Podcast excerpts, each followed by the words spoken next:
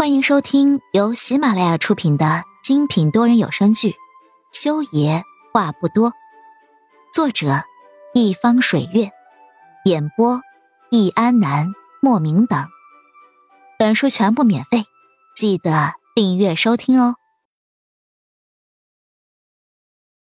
第二十四集，小姐姐，我知道你对我好，不是因为你想跟我爸爸睡觉。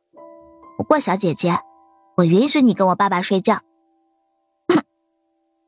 裴丽丽一边喝牛奶，一边望着何影，补充了一句：“何影差点没被自己的口水给呛死。这，这叫啥呀？”他盯着裴丽丽，用眼神告诉她，下次不可以再这么说了。裴丽丽立刻怂了，伸出小手，扯了扯何影的胳膊，撇了撇嘴角：“小姐姐，我知道错了吗？”哪儿错了？何言抱着胳膊，佯装生气，扭着头看也不看裴丽丽。我，我不该说小姐姐要跟我爸爸睡觉。我爸爸是大坏蛋，小姐姐跟我爸爸睡觉会被欺负的。裴丽丽，这小孩太早熟了吧？何言头疼，扶额。你知道睡觉是什么吗？嗯，睡觉就是睡觉喽。还能是什么？裴丽丽无辜的望着何言，水灵灵的大眼睛里面写满了求解释。何言语塞，下次不许跟我说你爸爸了，知道吗？裴丽丽毕竟才三四岁，这也不能怪她。她连睡觉那个词更深层次的意思都不知道，她又能有什么其他的意思呢？遵命。听着何言语气缓和了许多，裴丽丽立刻又活泼了起来，手掌撒开。举在自己耳朵边上，对着何影保证。何影被他这动作逗得哭笑不得，把他搂在了怀里之后，又把他背包里的小零食都收了起来。这些零食我没收了，你现在不可以吃那么多零食，不然牙齿会坏掉，你还会长不高，就跟童话里的小矮人一样，知道吗？嗯，我不要当小矮人。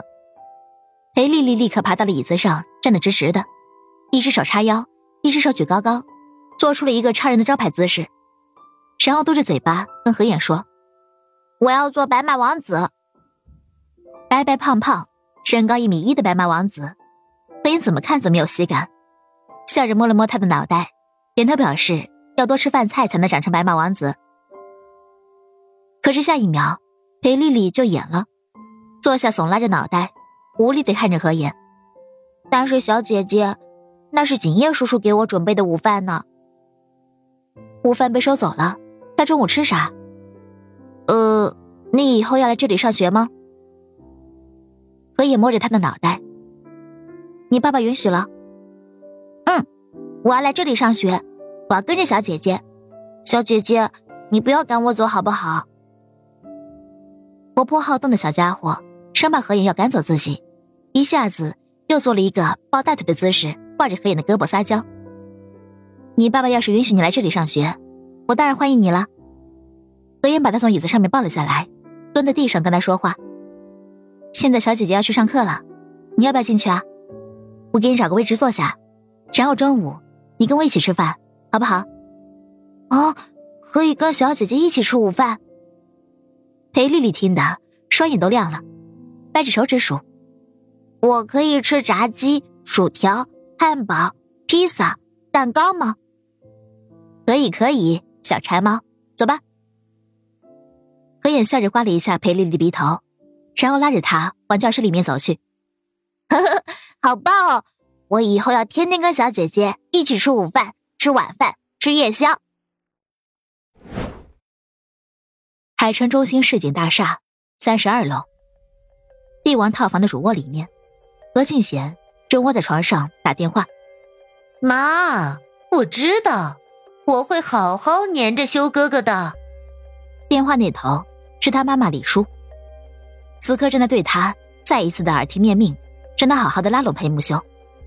就凭当初修哥哥对我姐姐那么好，他也不会不管我的。你放心，我心里有数。怕合眼？妈，你在讲什么笑话？合眼那个小贱人怎么可能是我的对手？而且，他已经被裴家、被修哥哥嫌弃的不行了。就算他在海城又怎么样？只要他敢出现在我面前，我就碾死他。妈，说真的，你帮我打听打听何衍现在在海城干啥？我倒要看看他当初抢了姐姐的男人落了个什么好下场。哼，姐姐虽然没了，但是他也不见得好到哪去，生了个死胎，报应。就在何静贤言语恶毒的诅咒何衍的时候，门铃声响了。佣人去开了门之后回来禀报，是裴木修来了。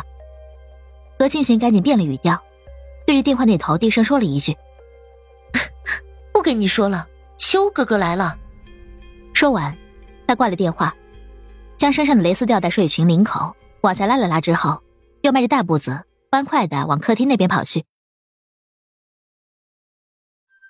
亲爱的听众朋友们，本集已播讲完毕，下集精彩继续，别忘记订阅哦。